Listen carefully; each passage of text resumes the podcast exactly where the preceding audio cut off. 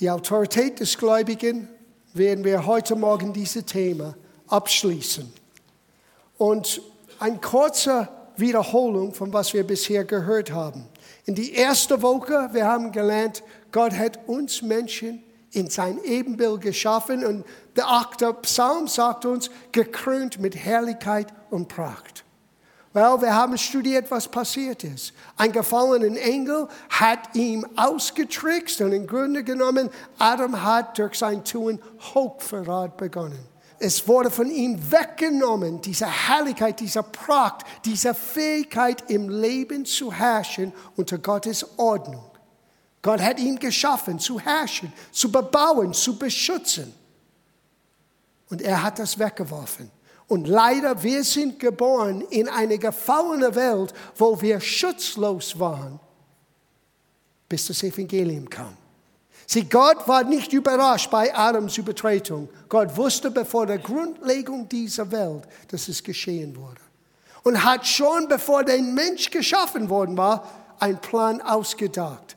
Dass Gott, der Sohn, der seit Ewigkeit hier immer war und immer ist und hat alles geschaffen, einer von uns wurde, nahm Fleisch auf sich und lebte unter uns und zeigt uns den unsichtbaren Gottes, zeigt uns, wie sehr Gott uns liebt, aber er hat auch einen Preis für jeder von uns bezahlt am Kreuz.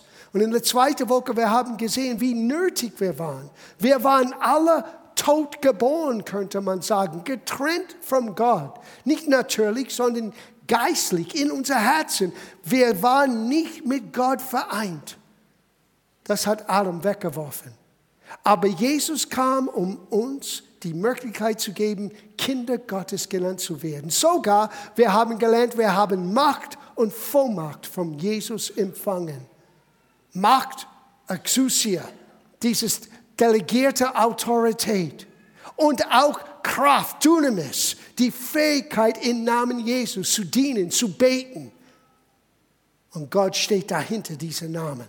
Die ganze Kraft Gottes sogar steht hinter dem Namen Jesus. Und du und ich, wir sind ausgestattet mit diesem Macht, mit diesem Kraft. Und dann haben wir gesehen, wir sind mit Christus mit auferweckt und mit versetzt in himmlische Regionen. Wir sitzen jetzt in einer Position von Autorität mit Christus heute Morgen. Und obwohl wir sitzen hier im Gottesdienst heute Morgen, Christus sieht uns, wenn wir an Jesus Christus glauben, mit auferweckt, mit versetzt. Gekleidet wieder mit Herrlichkeit und mit Pracht. Und ich weiß, das ist herausfordernd. Wenn wir uns selber anschauen in den Spiegel morgen früh, wir denken, äh, ich sehe keine Herrlichkeit und Pracht. Aber Gott sieht dich so. Und wir müssen lernen, unsere Stellung anzunehmen als Kinder Gottes. Und so letzte Woche, wir haben begonnen zu sehen, eigentlich, wie einfach das ist, dieses Autorität auszuüben. Sogar Kinder und Säuglinge im Geist. er redet von Kinder Gottes. Er redet von jemandem, der in Christus ist, ist wie ein Baby in Christus, ein Säugling in Christus. Jeder Kind Gottes kann Autorität ausüben. Wir haben zwei Wege an, äh, erwähnt letzte Woche, ein angeschaut und wir schauen den zweiten an heute Morgen. Die erste war unser Lobpreis. Was wir gerade getan haben, als wir gesungen haben. Gott wohnt in der Lobpreis seines Volkes. Und Gott hat das ermöglicht, dass jeder Kind Gottes durch seinen Lobpreis den Feind zum Schweigen bringen können. Er hat gesagt in der achte Psalm, deswegen gab er uns diese Macht der Lobpreises, damit der Feind zu Schweigen kommt und den Rachgieriger, dass, er, dass sein Mund gehalten wird. Und wir haben schon gesehen, dass allermeist, was der Teufel bringt in unser Leben, sind Lügen. Er schießt feurige Pfeile hier in unsere Gedanken. Das ist das Schlagfeld von unserem großen Kampf. Nicht da draußen, nicht direkt gegen einen Dämon. Es ist hier. Die Frage stellen, hat Gott wirklich gesagt? Wird Gott das wirklich tun? Nein, das kann nicht für mich passieren. Vielleicht für jemand anderen, aber nicht mich. Ich bin nicht geistlich genug. Ich bin nicht gut genug. Ich bin nicht würdig genug. Und die ganze Zeit, du bist genauso jetzt wie Adam war. Sieh, was hat der Teufel Adam gesagt? Gott weiß, wenn du von diesem Frucht isst, du wirst genauso sein wie Gott. Adam war die ganze Zeit wie Gott und hat es nicht mehr gemerkt. Du bist jetzt ein Sohn, eine Tochter Gottes. Du bist jetzt wieder gekleidet mit Herrlichkeit und Pracht. Du bist jetzt mit auferweckt und mitversetzt mit Christus heute Morgen. Du sagst, aber ich fühle mich nicht so. Es hat nichts zu tun mit deinen Gefühlen. Deine Gefühle machen dein Leben wie ein Jojo. Einmal oben, einmal unten. Vertraue deine Gefühle nicht. Vertraue mit ganzem Herzen was Gottes Wort sagt, wer du bist, was du hast und was du sein kannst. So, wir schauen es ein bisschen genauer an. Der eine Seite ist unser Lobgesang, unser Lobpreis. Gott zu danken. Wir beendeten letzte Woche mit der Geschichte von Paulus und Silas, als sie gesungen haben ins Gefängnis. Ungerecht ins Gefängnis geworfen, weil sie nur für jemanden gebetet hat und hat das Evangelium verkündigt. Gott hat ihre Gebete erhört und die Gefängnistüren von allen geöffnet. Well, wir wollen diese Tatsache vom Gebet genauer anschauen. Es gibt ein altes Buch, vielleicht ist es gibt, äh, gibt immer noch auf Deutsch, bin ich selber nicht sicher. Es war von einem chinesischen Christ, der eigentlich ein Vater ist von den Hauskirchebewegung in China, die heute Hunderte von Millionen von Menschen für Jesus erreicht. Und sein Name war Watchman Nee. Watchman Nee ist 1909 geboren. Und Gott hat ihn mächtig benutzt in China und die Auswirkung seines Dienstes ist immer noch im Gange. Und er hat ein Buch geschrieben, das heißt Sitzer, Wandler, Steher. Sitzer, Wandler, Steher. Und es war eine Exegese, es war eine Auslegung von das Epheserbrief. Und wir haben vieles im Epheserbrief gelesen in den vergangenen drei Wochen. Und er hat gesagt, dass wir müssen verstehen, dass jeder Christ muss lernen, was es heißt, in Christus zu sitzen, was es heißt, in Christus zu wandeln und was es heißt, in Christus zu stehen. Na, wir haben Sitzen angeschaut. Das ist unsere Stellung mit Christus dass wir sitzen mit ihm in himmlischen Regionen. Wir haben über dieses Wandel letzte Woche ein bisschen angeschaut, wie unser Leben könnte ein Lobpreis sein. Und da vielleicht gehen wir einen Tick tiefer hinein und dann schauen wir, was es heißt zu stehen in Christus. Zuerst, was sagt das Wort Gottes über Wandeln? Römerbrief Kapitel 12, Vers 1. Wir fangen dort an, weil manchmal Menschen verwechseln nur Gesang und Lieder mit das A und O vom Lobpreis. Und natürlich, sicherlich, unsere Lieder helfen uns, unser Augenmerk auf Jesus zu richten. Aber unser Lobpreis geht viel weiter als nur, was wir tun, kollektiv am Sonntag oder wenn du in dein Auto sitzt oder unter der Dusche stehst und du fängst an zu singen. Das gehört dazu, aber das ist nicht das Ende von was Lobpreis ist. Eigentlich Lobpreis ist dein ganzer Lebenswandel. Schauen wir das an, Römerbrief Kapitel 12, Vers 1.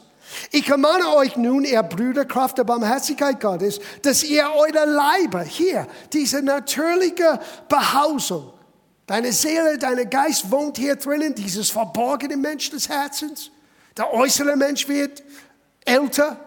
Paulus sagt, er wird zugrunde gehen. Dankeschön. Aber der innere Mensch, dieses verborgene Mensch wird erneuert, Tag für Tag.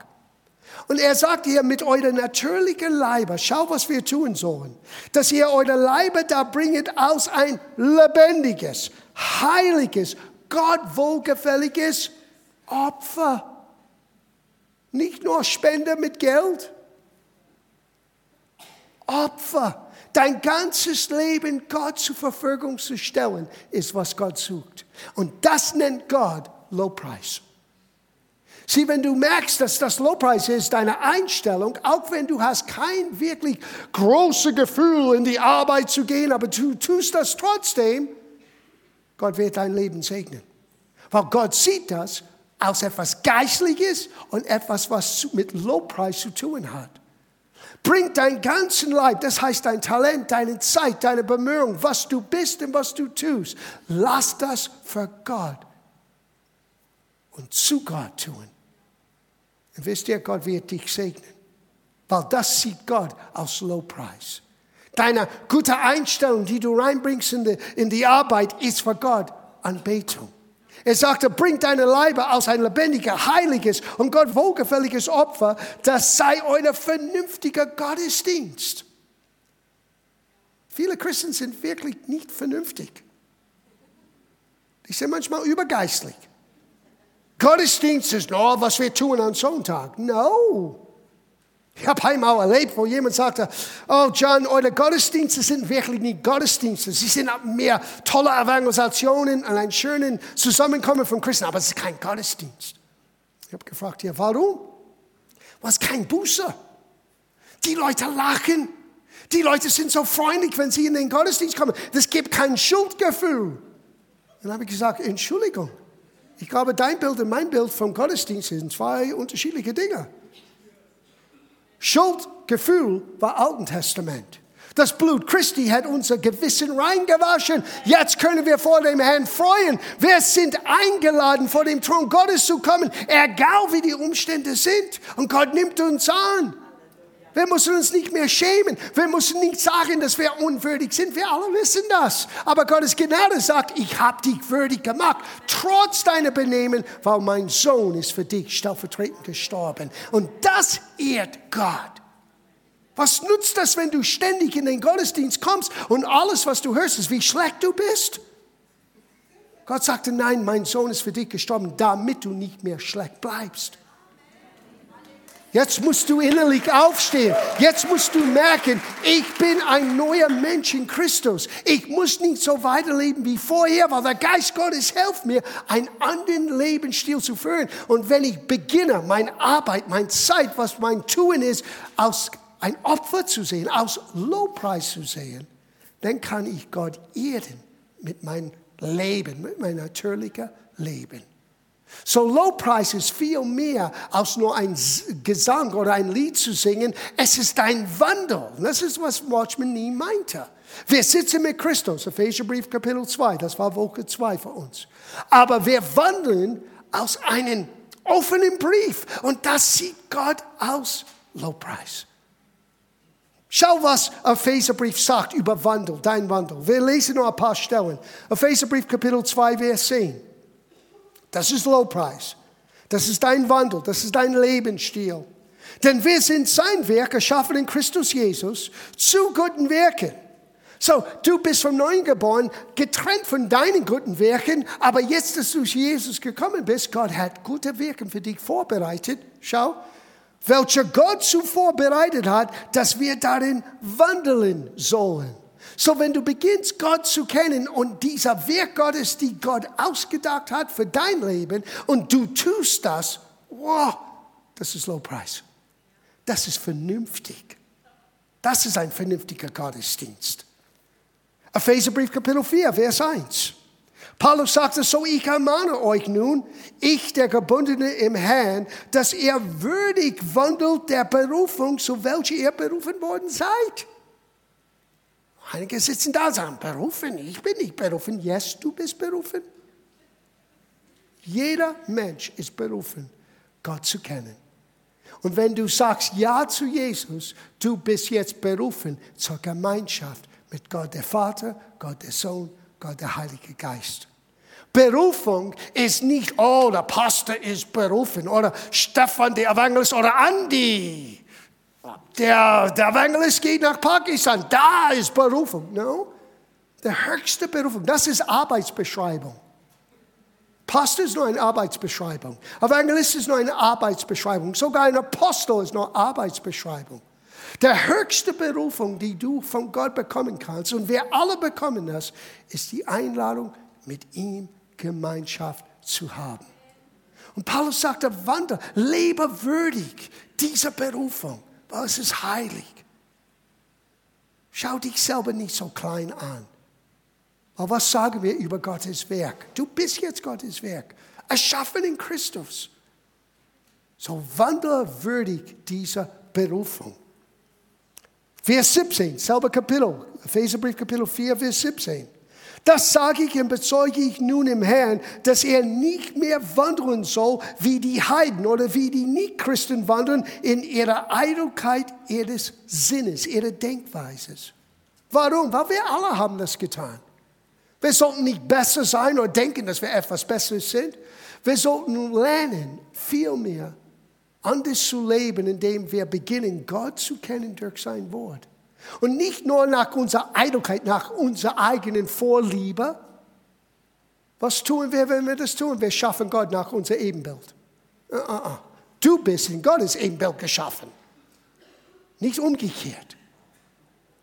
Und so, wir müssen lernen, unsere Denkweise zu ändern, um wirklich Gott zu kennen, wie er wirklich ist.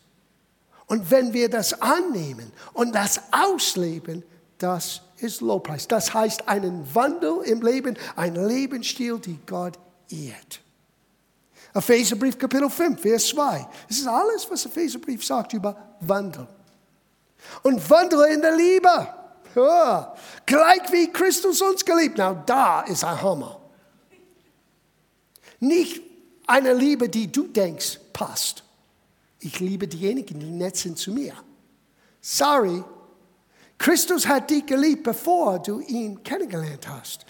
Paulus sagte uns im Römerbrief, als wir Feinde Gottes waren, hat Gott uns geliebt.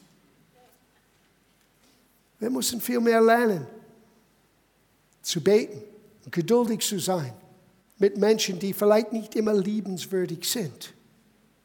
Weil wir sind hier herausgefordert, aus Lobpreis, aus Lebensstil, aus Wandel, Menschen zu lieben, wie Christus geliebt. Du sagst, Jan, wie ist das möglich? Weil der Liebe Christi ist jetzt in dir hineingekommen, durch den Geist Gottes. Der Liebe, die Fähigkeit zu lieben ist in uns. Wir wissen es manchmal nicht. Es muss entdeckt, es muss entwickelt. Aber das Potenzial ist in jeder Einzelnen von uns.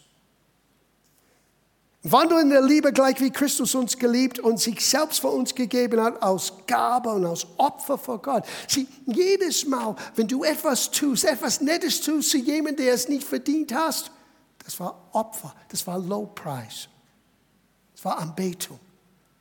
Gott sieht das als ein vernünftiger Gottesdienst.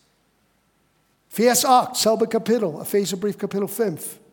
Denn ihr wartet einst Finsternis, nun aber seid ihr Licht in dem Herrn, wandle als Kinder des Lichts. Wow, du bist jetzt in einer anderen Familie. Du lebst in einem anderen Königreich mit anderen Gesetzmäßigkeiten.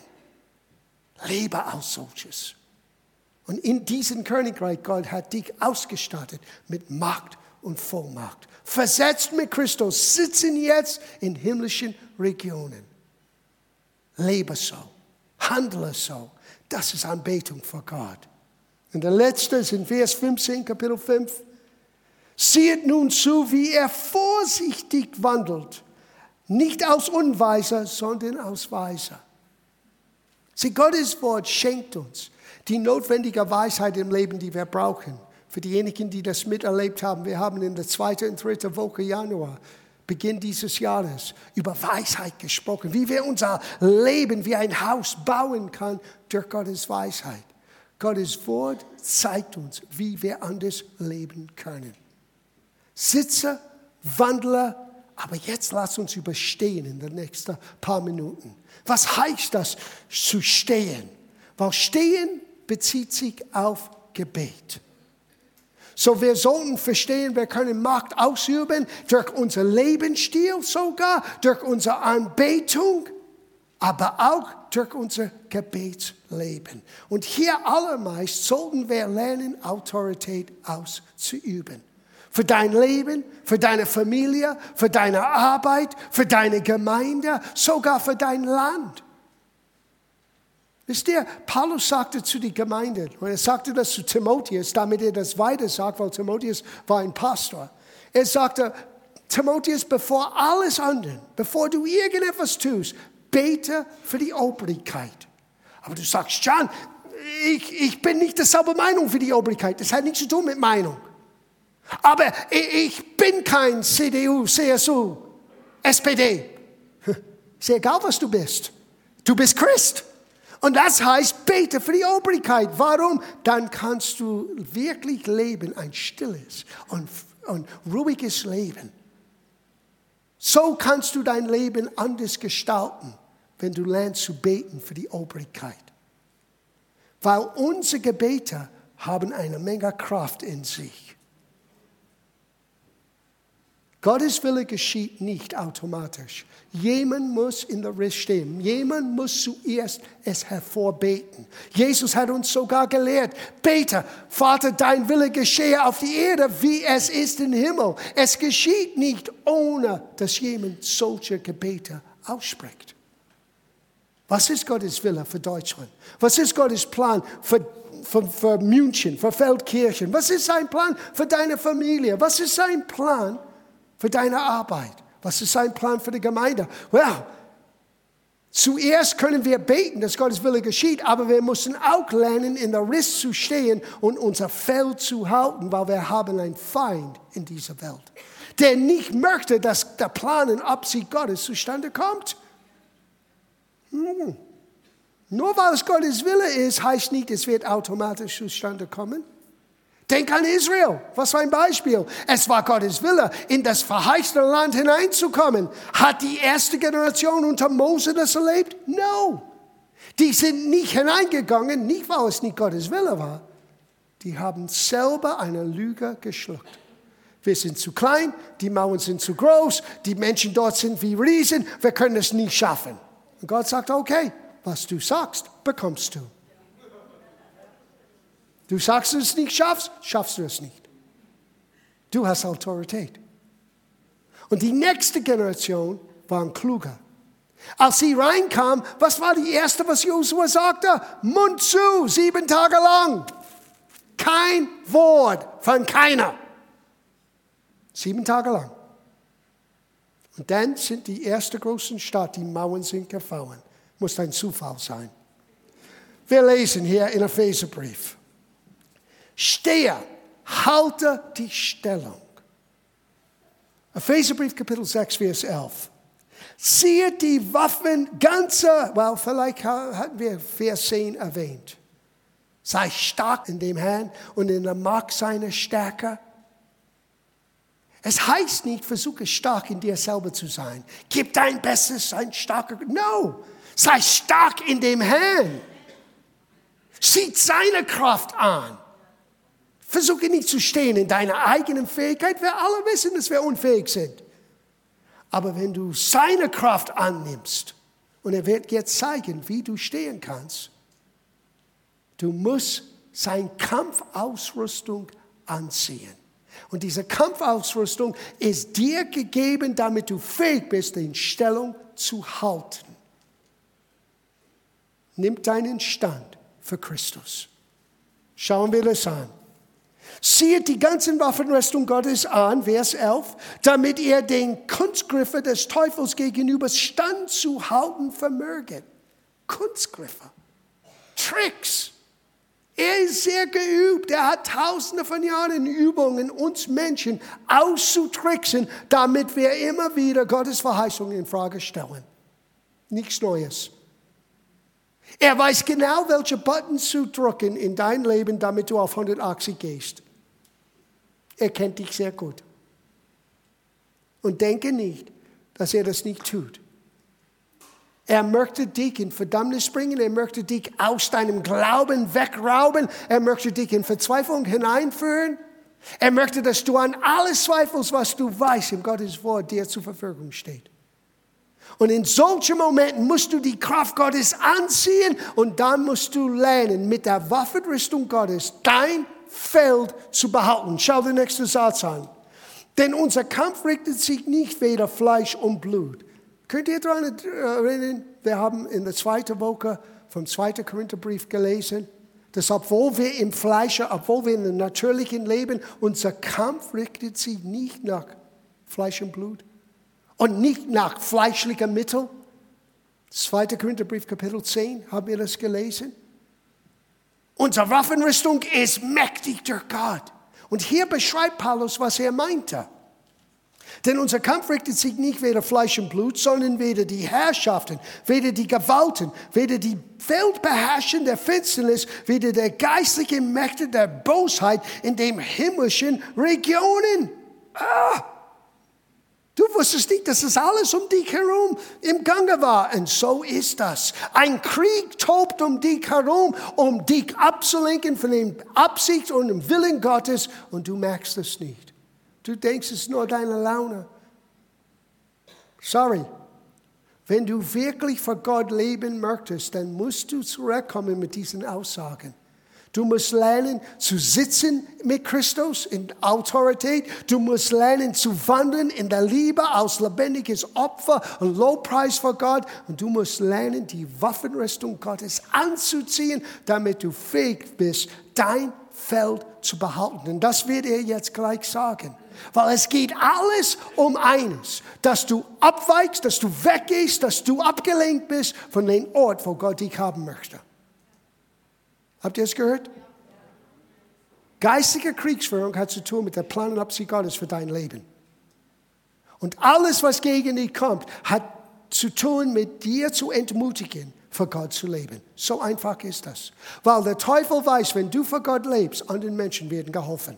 Und solange dass du in, in einer Situation bist, wo du weiterhin Menschen dienst und helfst, dann bist du gefährlich.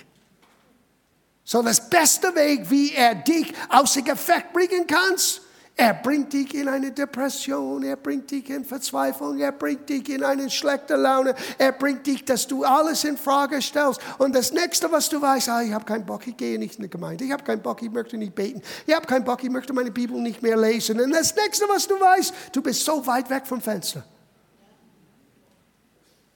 Ich weiß, keiner von euch hat das je erlebt.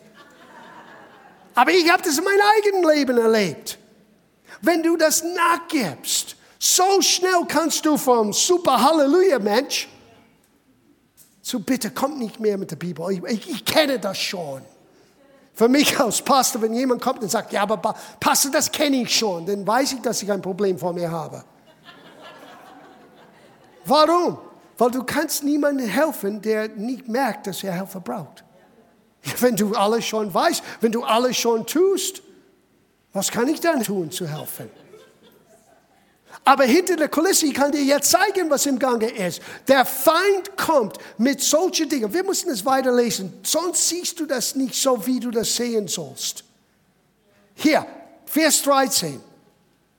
Deshalb ergreifet die ganzen Waffenrüstung Gottes, damit ihr am bösen Tage zu widerstehen vermöget. Es gibt bösen Tage. Leider, so ist das. Es gibt Tage, die bösen Tage kommen nicht mit Ankündigung. Das habe ich festgestellt. Oh, hier ist ein Brief vom Teufel. In drei Tagen wirst du einen bösen Tag. No! Die erwischen dich aus dem Nix, ein blinder Winkel. Boom! Und du denkst, von woher kam das? Und an dieser bösen Tage, du musst wissen, wer du bist, was du hast und wozu Gott dich berufen hast, damit du dein Feld behalten kannst. Stehe mit Christus und behalte den Feld, was Gott für dich vorbereitet hat. Schau, ergreife den ganzen Waffenrüstung Gottes, damit ihr am bösen Tag so widerstehen vermöget und nachdem ihr alles wohl ausgerichtet habt, das Feld behalten. Welches Feld? Den Ort, wo Gott dich haben möchte. Für deine Familie, für deine Arbeit, für deine Gemeinde, für deine Berufung. bleib fest, wo Gott dich haben möchte. Spiel nicht rum oberflächlich mit das. Es gibt Menschen, die oberflächlich mit solchen Entscheidungen treffen. Pastor, ich habe das Gefühl, ich sollte hier und hier jetzt gehen. Meine Zeit hier ist vorbei. Und ich denke, wait a minute, hat Gott dir das gesagt oder ist dein Gefühl? Selten kommt jemand und sagt, Gott hat zu meinem Herz gesprochen. Meistens mein Gefühl. Wo ich zur Gemeinde gehe, das wusste ich vor 40 Jahren, wo ich zur Gemeinde gehe, ist lebensentscheidend für meine eigene geistliche Gesundheit. Ich muss an einem Ort sein, wo das Wort wird verkündigt, wo Menschen wirklich Gott vertrauen. Und ich weiß, wenn ich sage, ich habe Not, dass die werden für mich beten, bis der Not vorbei ist. Nicht nur, weil Menschen nett sind. Ich sage, Menschen sind ziemlich nett überall, meistens. Aber ich muss wissen, es gibt einen Ort, wo sie bereit sind, den Feld zu behalten. Das heißt Kriegsführung. Das heißt im Gebet zu stehen. Na, wenn all das wieder nicht so wichtig sein, warum hat Paulus so viel Zeit in Anspruch genommen, in so viele Briefe diese Dinge uns zu sagen? Weil wir sehen das nicht im Natürlichen. Das ist alles in den unsichtbaren Welt im Gange. Wir lesen es zu Ende, bevor wir zu Ende kommen. Es heißt hier, so steht nun eure Lenden umgürtet mit Wahrheit und angetan mit der Panzer der Gerechtigkeit, in die Füße gestiefelt mit Bereitwilligkeit, die frohe Botschaft des Friedens zu verkündigen, bei dem allen aber ergreifet den Schild des Glaubens, mit welchem ihr alle freudige Pfeile des Bösewecks auslöschen könnten. Und nehmet den Helm des Heils und das Schwert des Geistes, nämlich das Wort Gottes. Und dann bei allem Gebet und Flehe bete, aber jederzeit im Geist. Und bete für mich, dass ich das Wort verkündige, wie ich das tun soll. Er beschreibt einen Krieger in der damaligen Welt. Ein Helm, dieses Helm ist beschützt ein Denkweise. Und er nennt das das Helm des Heils. Du musst wissen, dass du ein Christ bist, dass du ein neuer Mensch bist in Christus. Dein Heil oder dieses Rettung, was Jesus dir schenkte, verändert alles. Und du musst lernen, das hier oben in deine Gedanken immer wieder neu anzuschauen. Dein Panzer der Gerechtigkeit ist wie ein Schild, das dein Herz bewahrt. Du bist die Gerechtigkeit Gottes. Heute Morgen, wir werden das Abendmahl feiern. Wenn wir das Kelb nehmen, was heißt das? Sein Blut hat uns rein gewaschen. Ich bin jetzt die Gerechtigkeit Gottes in Christus. Du musst dein Herz bewahren und beschützen. Du musst dieses Gurt der Wahrheit. Und dieses Gurt damals, die Männer hatten wie ein Kleid, ein langes Kleid gehabt. Und als sie im Krieg gingen, dieses Gurt wurde hier durch ihre Beine gezogen, damit sie frei bewegen könnte. Gott möchte, dass du frei bewegst durch das Evangelium im Leben. Nicht gebunden sein, sondern frei, dorthin zu gehen, wo Gott dich sendet, um dort zu tun, was Gott durch dein Leben tun möchte. Er sagte, nimm das Schwert des Geistes, das ist Gottes Wort. Und das Wort hier für Wort ist Rema, nicht Logos. Logos ist das allgemeine Wille Gottes, was auf den Seiten gedruckt ist. Aber Rema ist das ausgesprochene Wort. Du darfst das Wort nehmen und aussprechen. Es ist wie ein Schwert. Denk an Jesus, als er vor dem Teufel stand. Er sagte, es steht geschrieben. Das war das Schwert des Geistes. Das musst du nehmen. Das musst du nehmen. Und die, deine Füße müssen mit diesen Stiefeln, der Bereitschaft hinzugehen und mit Menschen zu reden über das, was Jesus in dein Leben getan hat. Wenn du das tust, wenn du das lebst, wenn du so stehst im Leben, du wirst dein Feld behalten. Und jeder von uns hat ein Feld. Du kannst mein Feld nicht haben und ich kann dein Feld für dich nicht in Besitz nehmen. Es gibt keine Konkurrenz. Es gibt keinen, wer hat den besseren Acker? Wer hat den besseren Grundstück? No, nicht bei Gott. Nicht bei Gott. Wir alle haben ein Feld, die maßgeschnitten für uns von Gott ausgedacht war. Und ich habe eine Neuigkeit für dich. Du bist fähig, dein Feld zu behalten. Vielleicht denkst du nicht, dass du fähig bist, aber du bist fähig. So du musst sitzen mit Christus, wissen, du bist mit ihm identifiziert, mit ihm gestorben, mit ihm auferstanden und ich sitze jetzt mit ihm. Wie es heißt, er rechtster Vater, ich sitze hier in einer Position von Autorität und Macht. Mein Wandel im Leben ist ein Ausdruck des Anbetungs. Was ich tue, ehrt Gott in allem. Das ist wahrer Lobpreis. Und ich behalte mein Feld. Ich stehe hier fest in Christus. Sitze, wandle, stehe. Und ich habe und du hast den Namen Jesus im Gebet zu sagen, nein Teufel, nicht hier. Nicht in mein Herz, nicht in meinen Gedanken, nicht in meiner Familie, nicht in meiner Arbeit, nicht in meiner Gemeinde, nicht sogar in diesem Land. Gott hat uns solche Vollmacht gegeben. Jesus hat diese Frage gestellt. Aber wenn der Menschensohn kommt, wird er Glauben auf die Erde finden.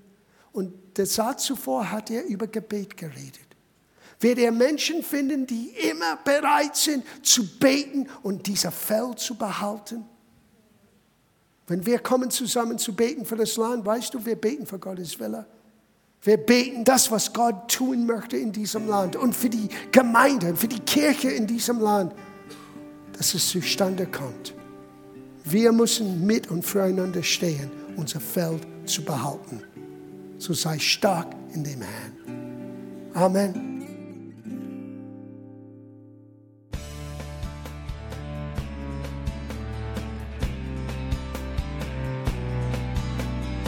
Liebe Zuhörer, das war ein Ausschnitt eines Gottesdienstes hier im Gospel Life Center.